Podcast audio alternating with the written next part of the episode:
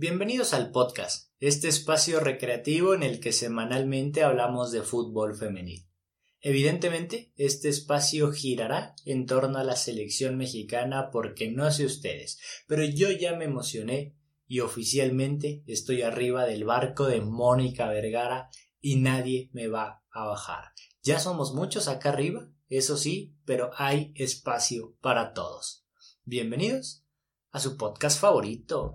Estás escuchando Cartas sobre, la, cancha, con Adrián García. Creo que para hablar de la selección femenil y hacer el episodio más entretenido y además que sirva como un análisis, hay que separarlo en dos partes.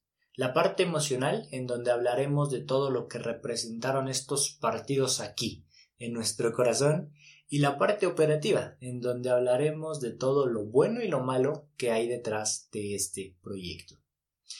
Creo que es la mejor manera para poder explicar desde todos los puntos de vista el inicio de la era Mónica Vergara y todo lo que eso representa. Quiero empezar por la parte del corazón porque estoy muy contento, ilusionado, emocionado como nunca lo había estado por un equipo femenil. Que eso ya es mucho que decir porque yo le voy a Pumas y estamos teniendo una temporada de ensueño, líderes, mejor defensiva, buenos refuerzos, en fin, todo nos está saliendo espectacular, pero aún así nunca me había sentido tan representado como el sábado. Y supongo que a muchos les pasa lo mismo.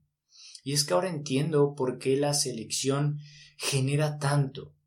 Al final no deja de ser el equipo de México y al que todos queremos que le vaya bien.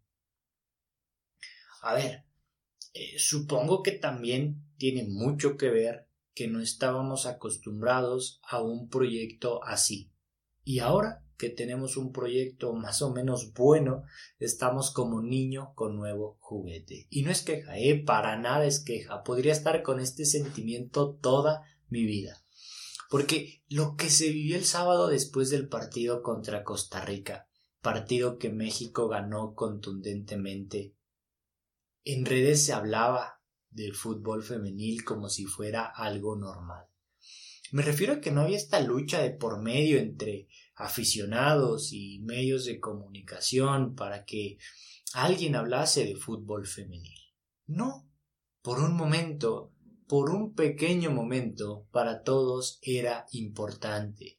No tuvimos que pelearnos con nadie para que Twitter le hiciera caso al partido. Ellos solitos entendieron la magnitud del encuentro y hablaban de fútbol femenil con una naturalidad que a mí me sorprendió demasiado y me dio muchísimo gusto. Y es que, a ver, a grandes rasgos, eso es lo que quiere el aficionado del fútbol de mujeres. Porque muchas veces se confunde y, no, la verdad es que no queremos una fiesta alrededor de la selección, con globos, confetis, serpentinas. No, queremos que le den un espacio a la selección femenil que creo se ha ganado y que hablen de ellas como si fuera algo normal porque spoiler alert lo es. Aunque muchos van a decir que estoy exagerando, pero para mí, al menos para mí, este fue el primer gran triunfo del fútbol femenil en este país. No hablo del partido, da igual el partido, hablo de todo el entorno que se generó el sábado a las doce del día. Es la primera vez desde que yo tengo memoria que a la selección femenil se le da el trato que merece, en todos los aspectos, ¿eh? empezando por las televisoras, TV Azteca y TUDN transmitiendo los partidos en el estadio Azteca, porque volvieron a jugar en el Azteca. Incluso también en la misma afición, porque aunque el apoyo siempre ha estado, ahora había una ilusión detrás del partido, había una expectativa. Por, por, todos esos factores, me parece que fuimos testigos de un gran paso para el fútbol femenil en México. Si cada que juegue la selección de mujeres vamos a tener este entorno rodeándolas, lo único que nos quedará será disfrutar del partido. Y, a ver, ya sé que suena un poco exagerado, pero los partidos de la selección femenil no se disfrutaban, porque no había un buen proyecto, porque no había transmisión, porque, a ver, pues no había ni partidos, ¿cómo los vamos a disfrutar? Y, y cuando lo que vimos el sábado se traslade a la liga femenil, o mejor aún a las calles de México, significará un triunfo sin precedentes. Obviamente queda mucho trabajo por hacer, muchísimo, ¿eh? Pero al menos ya vimos que sí se puede, que los resultados se pueden dar, nadie nos los contó. Nosotros fuimos testigos, lo vimos en primera fila y no sé ustedes, pero yo lo disfruté como no tienen idea. En fin, ojalá y no quede como algo anecdótico, ojalá y se vuelva algo recurrente. Todo parece indicar que así será, pero con esta federación siempre hay que esperar hasta el último momento y estar a las vivas, porque cuando menos nos demos cuenta, ¡pum! Cuellar regresa a la selección. Eh, a ver, creo que por fin, después de mucho, pero después de muchísimos años todos vamos a coincidir en algo. Esta selección mexicana ilusiona. Y tal vez esta ilusión que tengo está fundamentada en las miserias que durante años habíamos tenido en el fútbol femenino. Tal vez no es que hoy tengamos mucho, sino que antes no teníamos nada. Y aunque así fuera, me siento tranquilo, porque con un poco de apoyo que le den a las jugadoras, ellas son capaces de dar buenos resultados. Y gran parte de mi felicidad es por ellas. Qué gusto me da por las jugadoras. Es una generación llena de talento, como muchas otras que hemos tenido en México, pero el hecho de saber que ese talento no va a estar desperdiciado, que porque el entrenador no se lleva bien con ellas, que porque la federación no programa partidos, me entiende, ¿no? Eso me da mucho gusto, que el talento en México sea apoyado. La emoción de Kenty Robles entonando el himno nacional, que no puedo creer que haya gente que la critique porque según ellos habla como española y eso la hace menos mexicana. Cuando en todas las entrevistas Kenty se cansa de decir que ama a México, que siente los colores, y se notó el sábado desde la televisión me transmitía ese sentimiento, un sentimiento enorme por representar los colores del país. No solo ella, por ejemplo, ver a María Sánchez al borde de las lágrimas cantando el himno fue algo muy emotivo y muy justo para ellas, para todas ellas. El camino no ha sido nada fácil. Han tenido que pelear con los estereotipos para poder llegar a ese estadio, para poder disfrutar ese momento. En la mayoría de historias vas a encontrar como factor común la falta de apoyo. Basta con ver una entrevista de cualquier jugadora y te vas a dar cuenta que el apoyo era escaso. Y en muchas situaciones no solo era la falta de apoyo, existía también una lucha constante en contra de los estereotipos. Evidentemente está este factor social que hay detrás de una mujer que juega fútbol. Imagínense tener que haber pasado por todo esto y estar ahí. Es por eso que este triunfo es para todas ellas y para todas aquellas que no pudieron lograr, porque por decisiones de terceros tal vez nunca pudieron jugar en ese estadio. Afortunadamente hoy las cosas están cambiando y se están abriendo nuevas puertas. Y, por eso me gustaría hablar más en serio del proyecto porque la era Mónica Vergara con la selección femenil no pudo arrancar de mejor manera. Y aquí oficialmente entramos a la parte teórica del partido, porque el equipo mexicano ganó de forma contundente a Costa Rica, que es un rival directo en CONCACAF, con quien vas a estar peleando el boleto al Mundial. No hay de otra. Para esta Copa del Mundo, CONCACAF tiene cuatro boletos, de los cuales está claro que dos son para Canadá y para Estados Unidos, las grandes potencias. Y los otros dos los estaremos peleando contra Panamá, contra Jamaica y por supuesto contra Costa Rica. Sobre todo contra Costa Rica, que es un rival duro, con muchas jugadoras en Europa y en las universidades de Estados Unidos, y que para nada representaba un partido fácil. Enfrentarlas en esta nueva etapa es un ejercicio que le va a servir de gran manera a Mónica Vergara para preparar las eliminatorias mundialistas. Porque, a ver, para los que vieron el partido se pudieron dar cuenta que las ticas juegan, ¿eh? Sí, México fue muy superior prácticamente en todo el partido, pero hubo momentos donde Costa Rica mostró cositas futbolísticas, ¿eh? Me gustaría ver eh, a este equipo en otras condiciones, sobre todo climatológicas, ¿no? Evidentemente el sábado la altura de la Ciudad de México les pesó demasiado, el calor también porque se veían muy agotadas eh, cuando terminó el primer tiempo, pero en otras condiciones las ticas hubieran mostrado un mejor fútbol, que creo que también fue un muy buen ejercicio para ellas. Y es que de alguna manera el crecimiento que ha tenido México a nivel fútbol femenil también ha impactado indirectamente allá. Eh, saben que si no se ponen las pilas, México se les escapa. Y, y, ya después no va a haber solo dos potencias, sino tres. Entonces tienen que empezar a apostar por un buen proyecto desde ahorita, con una buena estructura, porque si no, México se les va entonces, por muchas cosas, fue un partido que representaba muchísimo para ambos equipos. Y cuando son los dos conjuntos los que juegan eh, algo, los que no nada más están ahí por estar, sino que para los dos representa muchísimo, es cuando encuentras las mejores pruebas. Por eso digo que no había mejor rival este sábado para la selección. Y ya entrando un poco más a detalle de lo que fue el partido, sobre todo el desarrollo del partido, tengo varias cosas que comentar. Primero, hablar del gran partido en general de la selección mexicana. El conjunto mexicano tuvo mucha profundidad por las bandas. Constantemente buscaban a María Sánchez para que ganara duelos individuales y en la mayoría de casos conseguía ganar. Esto provocó que Costa Rica tuviera que replegarse para tener más jugadoras en su campo hacerle el 2 a 1 a la jugadora más desequilibrante que tiene México.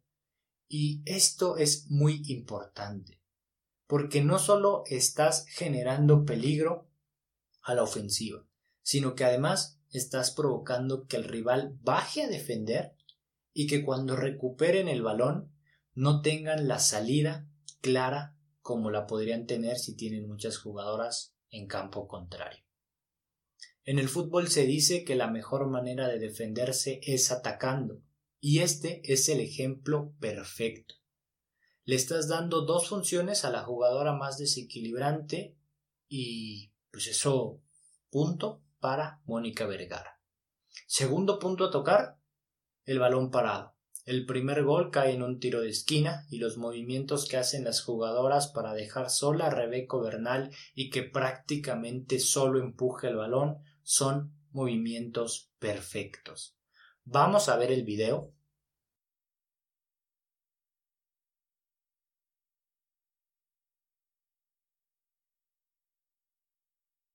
Vean desde dónde arranca la trayectoria de Rebeca Bernal. Cuando Nicole va a centrar, Rebeca no está ni dentro del área. El centro es preciso y el remate roza la perfección como tiene que rematar una central que pisa el área. Y así cayó el primer gol en la era Mónica Vergara al frente de la selección. Evidentemente hay complicidad de la marca, sí, pero es provocada por los grandísimos movimientos de las jugadoras mexicanas. Y el mérito aquí está en que la entrenadora lleva semanas al frente del equipo y que esta es apenas su segunda concentración. Este tipo de jugadas se practican y se practican y se practican durante semanas, meses para que funcionen. Y aunque son movimientos muy básicos, requieren una coordinación de muchas jugadoras para que dé buenos resultados. Supongo que no es casualidad que la jugadora que centre sea Nicole Pérez de Rayadas y la que remate sea Rebeca Bernal también de Rayadas porque esa es la única manera de encontrar esa coordinación que se necesita en un tiro de esquina, con jugadoras que en teoría no juegan en el mismo equipo. De hecho, y ojo, esto es algo que eh, no puedo asegurar porque no tengo cómo ver el partido otra vez, pero por lo poco que recuerdo, eh, los tiros de esquina que cobró María Sánchez, las rematadoras más cercanas eran Bianca Sierra y Katy Martínez. O sea, lo mismo que hicieron las jugadoras de Rayadas en el gol, pero con las jugadoras de Tigres, la misma fórmula. Recuerdo tres o, dos jugadas que fueron así, pero la realidad es que era tanta mi emoción que no me acuerdo muy bien si alguien tiene por ahí el partido completo o alguien lo puede confirmar en los comentarios, estaría muy bueno para saber si es una realidad o, o es mi imaginación. Pero tengo yo la, la ligera sospecha de que fue así, ¿eh? Pero bueno, en fin, el trabajo de Mónica Vergara, balón parada, otro punto muy pero muy favorable. Y ya que hablamos de cosas buenas, pues bueno, también hay que hablar de la defensa, que siempre, en todo momento, procuró salir con el balón controlado y a ras de suelo. Un estilo muy europeo que se ve poco en la liga femenil. Si no me equivoco, son solo Tigres, Pumas, esta temporada lo está intentando Pachuca, los equipos que tocan y tocan el balón, pero por lo general no es algo muy común en la liga. La mayoría de los equipos busca saldar la línea y ganar a base de velocidad. Es un fútbol más frontal el que se ve en México. Por eso me llamó mucho la atención el estilo de Mónica Vergara. A mí me gusta demasiado ese estilo de juego, pero habrá que ver este planteamiento cuando enfrente a rivales que hagan una presión alta. Ahí es donde los movimientos al espacio de las centrales tienen que ser muy buenos para no regalar balones en zonas peligrosas. Si esta tendencia de juego sigue, va a provocar que en las futuras convocatorias veamos a centrales y mediocampistas con muy buena salida, con muy buena técnica individual. Así que no nos sorprenda que veamos en convocatorias futuras a Dirce Delgado de Pumas, que me parece una de las mejores centrales con los pies, o a Yadira Toraya de Cholas, que también tiene muy buena salida, incluso a Karen Gómez de Tuzas, que aunque no ha tenido mucha regularidad este torneo, es una de esas defensas que cuentan con esa cualidad y que además tiene como beneficio pues que Mónica Vergara la conoce a la perfección porque formó parte de la selección sub-17 que hizo historia en el Mundial.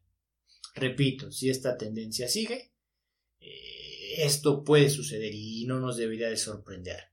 Que a ver, es solo un partido, pero en selecciones inferiores Mónica eh, Vergara jugaba igual, ese mismo estilo, por lo que parece que será una constante y afortunadamente hay centrales y mediocampistas con esas cualidades, así que me parece una decisión muy razonable.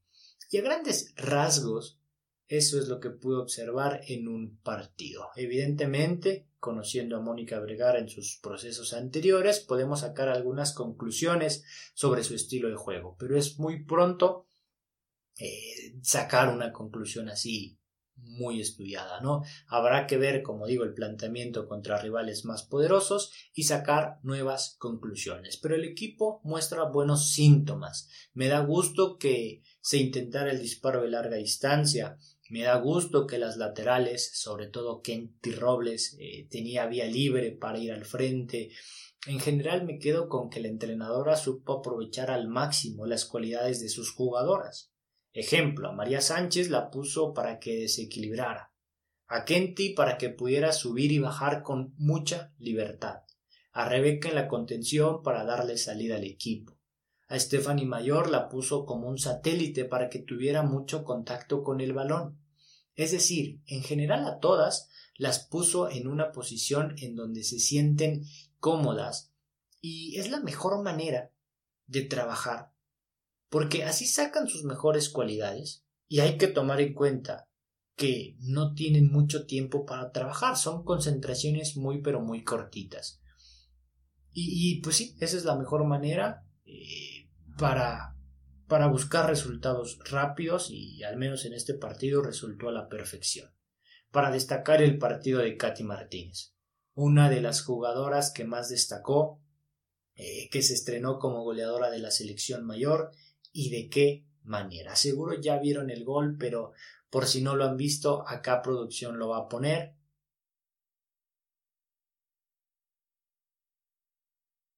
Una verdadera joya. Creo que no había mejor escenario para decir presente, porque la delantera es una posición que va a estar muy peleada en este proceso. Evidentemente por Katy, por Allison, por Licha Cervantes, por Charlyn Corral y, es que durante su etapa en selecciones inferiores, Mónica Vergara siempre utilizó una sola delantera. Ahora habrá que ver si con más jugadoras disponibles el sistema sigue siendo el mismo o intenta jugar con dos puntas. Sea como sea, la competencia está muy reñida y la presentación de Katy Martínez suma puntos. Pero, oye, eh, con ese gol titular en donde sea. y, es que no solo por el gol, que como vimos es una muestra de calidad en su máxima expresión, lo podemos volver a ver. Ponlo otra vez. ¡Qué locura! Pero como les decía, no solo fue ese gol, estuvo cerca de marcar otro golazo y participó en muchas jugadas para crear espacios y filtrar muy buenos balones. La 10 de Tigres sigue demostrando una madurez para definir que la hace una delantera top de la liga.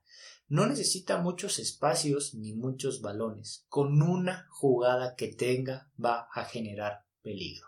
En fin, nada que no se haya dicho antes de esta killer del área. Por algo juega donde juega y por algo tiene las estadísticas que tiene.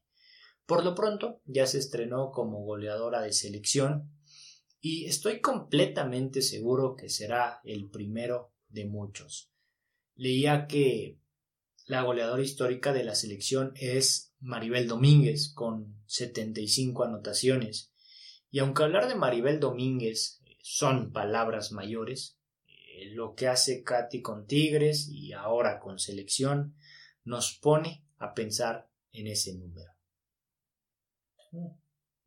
Y así como Katy otra jugadora que se mandó un partidazo fue Nicole Pérez, que a base de buenas actuaciones le devuelve a Mónica Vergara esa confianza que le ha dado en todos sus procesos.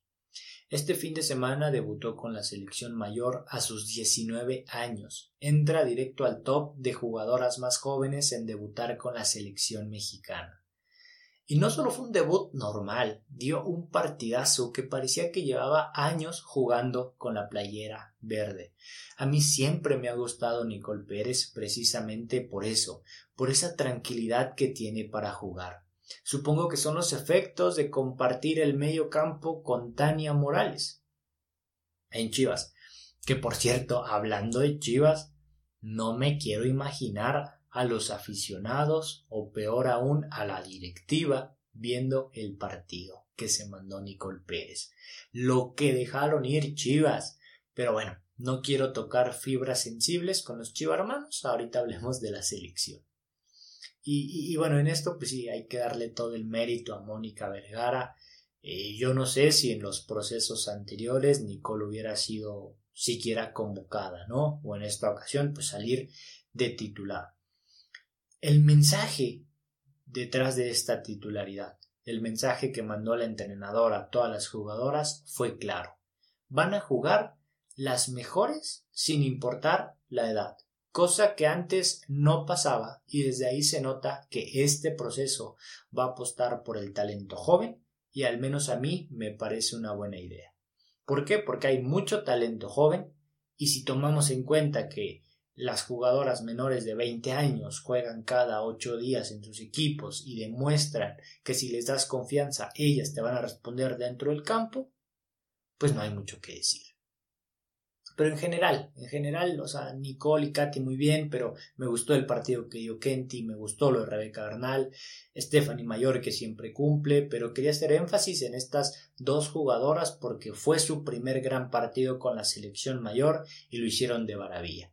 Me quedaron ganas de ver algunas otras jugadoras y es una lástima que el partido de hoy por la tarde no lo vamos a poder ver o al menos no han anunciado eh, que vaya a haber transmisión, pero pues ahí estaremos al pendiente mínimo de, del resultado, ¿no? Es que es bien complicado cuando los partidos son en el CAR. Casi nunca hay transmisión porque así como está diseñado el CAR, eh, después hablamos de eso, pero, pero es muy complicado que, que pueda haber cámaras, ¿no?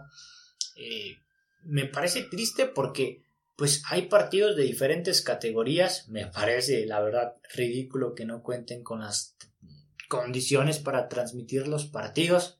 En fin, una de cal por tantas de arena. No habrá transmisión, pero pues hay que estar al pendientes del once titular que mande Mónica Vergara. Veremos si habrá rotaciones o repite el cuadro del sábado. Quiero suponer que habrá varios cambios y está bien, me gustaría ver a Greta de inicio, a Kiana de inicio, a Silvana Flores, aprovechando que vinieron desde Europa, creo que sería bueno verlas. Y, bueno, pues al final el resultado creo que es muy anecdótico, ¿no? Pase lo que pase, quede como quede. Eh, digo, yo siempre quiero que gane la selección mexicana y seguro que iniciar este proceso con dos triunfos consecutivos sería una inyección anímica para el plantel y para la directora técnica. pues creo que, que todos los que seguimos el fútbol femenil confiamos en Mónica Vergara. Pero por si hubiera alguien que tenga dudas, estos resultados sirven para empezar a despejarlas seguir trabajando, apoyando desde nuestra trinchera y esperar buenos resultados. Insisto, yo ya me subí al barco, yo ya me subí al barco y solo me voy a bajar y solo me voy a bajar a tierras, australianas. Guarden la fecha, porque, fue una fecha FIFA, que fue histórica, para México, pero, también, para, otras, selecciones. España consiguió su boleto a la Eurocopa que se juega el siguiente año. Recuerden que se reprogramó para el 2020 por todo esto de la pandemia. Pero lo que es una realidad es que España sigue dando resultados positivos. Es cierto que calificar a la euro es una obligación y no representa tampoco un gran reto para la calidad con la que cuentan ni para la zona geográfica, porque ganaron su boleto tras golear 10 a 0 a Azerbaiyán partido donde Jennifer Hermoso se convirtió en la máxima goleadora de la selección. Ya es la máxima goleadora del Barça, ahora de la selección. Y ese boleto a la Euro, así como todo lo que consigue la selección, va dedicado a su ex compañera Virginia Torresilla, que sigue en esta lucha contra el cáncer y a la que le mandamos todas las buenas vibras del mundo. Esperemos que esté de regreso ya para la Euro 2022. Esperemos que pueda volver a la cancha. Y en más noticias de selecciones nacionales, Estados Unidos venció a Canadá y a Brasil, que sigue dependiendo de lo que haga Marta, y, aunque sigue siendo una grandísima jugadora, no trae el ritmo que en otras ocasiones para cargar con el equipo. Este miércoles juegan la última jornada de la She Cup, en donde si ganan se coronan campeonas. Eh, enfrentan a Argentina que trae más problemas de vestidor que cualquier otro equipo que se puedan imaginar en el mundo.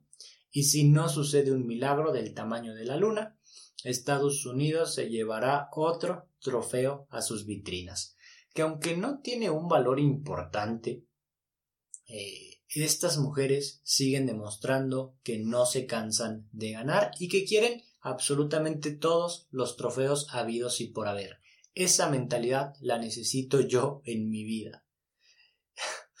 y ya por último, eh, la Liga MX femenil regresa el jueves. Llama mucho la atención el América Pumas y el Tuzas en contra de Rayadas. Y aunque el simple hecho de que regrese la liga ya es una gran noticia, lo más importante de esta semana fue saber que Pumas regresa al Estadio Olímpico Universitario. Algo que en su momento parecía imposible, hoy es una realidad. Mediante un video en redes sociales, Pumas anunció que a partir del 20 de marzo el equipo femenil jugará sus partidos de local en el histórico Estadio de CEU. Desde la rectificación de Leopoldo Silva como presidente del club, era una noticia que se sabía. Todos sabíamos que esto iba a suceder. Así lo prometió Leopoldo y al parecer es una decisión permanente a diferencia del último partido en contra de Cruz Azul que fue para un evento especial. Me da gusto porque el proyecto está creciendo futbolísticamente. Los resultados están siendo muy favorables y ahora con esta decisión parece que el proyecto sigue avanzando con pasos firmes. Felicitaciones a la directiva que apostó por un proyecto y está teniendo resultados. Ojalá y los demás equipos que no les va bien en la liga copien esta forma de trabajo y que entiendan que los proyectos tardan tiempo en dar resultados que de nada sirve ser la revelación de un torneo, meterte incluso a liguilla, si al siguiente vas a estar peleando por los últimos lugares de la tabla. Saludos a las directivas de Cholas, de Puebla y de León. Y enhorabuena a los aficionados de Pumas que están como yo, disfrutando del proyecto. ¿Quién lo diría? ¿Quién se iba a imaginar que hoy el proyecto de Pumas iba a ser más estable que el de Tuzas, que el de América, que el de Chivas. Hoy solamente, evidentemente, están unos escalones debajo del de las Regias, pero ahí creo que a la par con Atlas. Y si esta decisión de jugar en CEU permanente, creo que empiezan a dejar el proyecto de las rojinegras atrás, que hace mucho no juegan en el Estadio Jalisco. Pero regresando a Pumas, aunque, ustedes saben que a mí siempre me ha gustado el proyecto eh, universitario, eh, cuando recordaba que no jugaban en CEU, algo no me cuadraba. Eh, déjenme les explico. Si la filosofía del club es que los equipos varonil y femenil compartan todo, cantera, el autobús, las redes sociales, si esa era la filosofía del club, me hacía un corto en la cabeza que no compartieran el estadio. En mi cabeza era como de, a ver, sean congruentes. Y ahora, con esta decisión, nada que reprochar a la directiva. A ver, sí, falta muchísimo, pero me refiero a que en comparación con otros equipos y para lo joven que es la liga, Pumas va por buen camino. Me da mucho gusto por las jugadoras porque desde la última vez que jugaron ahí se nota que les hacía mucha ilusión y digo, ¿a quién no le va a hacer ilusión jugar en ese estadio? Ojalá y lo de la pandemia pase pronto por muchas cosas, pero una de ellas pues para poder regresar a los estadios y especialmente volver a ir a CEU, eh, que ya de por sí sin gente representa lo que representa, con gente no me quiero imaginar. Como dato curioso, el último partido al que fui, y de hecho el último que se jugó en México con gente, fue el Pumas versus Cruz Azul de la Liga Femenil. A partir de ahí se jugaron a puerta cerrada y luego se canceló la liga. Ya hubo gente en partidos de Liga Varonil, pero de Femenil aún no, y qué ilusión por regresar. Y bueno, creo que con esta noticia nos podemos despedir. Ha sido un verdadero placer acompañarlos en el desayuno, mientras manejan, mientras comen, mientras hacen ejercicio, da igual lo que hagan, para mí es una satisfacción enorme que escuchen el episodio en Spotify, en iTunes, en YouTube, en donde sea. Me da igual, todo, absolutamente todas las plataformas suman y lo importante pues es llegar a más gente. Recuerden que pueden seguir a Cartas FF en todas sus redes sociales, por aquí lo voy a poner, aquí están todas las redes sociales y pues estamos eh, de gala porque acabamos de entrar al mundo de TikTok. Si quieren ir a darse una vuelta para allá, son bienvenidos. Estamos subiendo historias eh, cortitas de un minuto de algunas futbolistas. Algo diferente, ya saben que en Cartas FF hay contenido variado en todas sus redes. Así que lo de TikTok es diferente, no lo van a encontrar en ningún otro lado y está muy padre. Es más, acá vamos a poner un TikTok para que vean más o menos cómo va la cosa. Marta es la mejor jugadora en la historia del fútbol femenil, una leyenda viviente. La brasileña pasó de una infancia con muchos problemas económicos a tenerlo todo gracias a su talento. En el pico de su carrera, Marta tenía a sus pies a las mejores marcas deportivas, dándole el calzado con la más alta tecnología y con los mejores diseños. Sin embargo, cuando le preguntaron a Marta cuáles eran sus tenis favoritos, la brasileña respondió que eran los que su abuelo le había regalado cuando era niña. Y cito, eran mis primeros tenis, no eran de marca, eran usados, los tenía que rellenar con periódico porque me quedaban grandes, pero mi abuelo me los regaló con mucho esfuerzo para no tener que pedir prestados y para ya no entrenar descalza. Simplemente los mejores tenis que he tenido. ¿Qué tal esa historia? Bueno, pues cosas así van a encontrar, pero ya basta del spam. Si quieren, vayan, si no, pues no, y todos felices. Nos vemos la siguiente semana en Spotify y nos escuchamos en YouTube. Al revés, como sea, pero aquí vamos a estar. Yo soy Adrián García. Esto fue Cartas sobre la cancha, episodio 2 de la temporada 2. Adiós.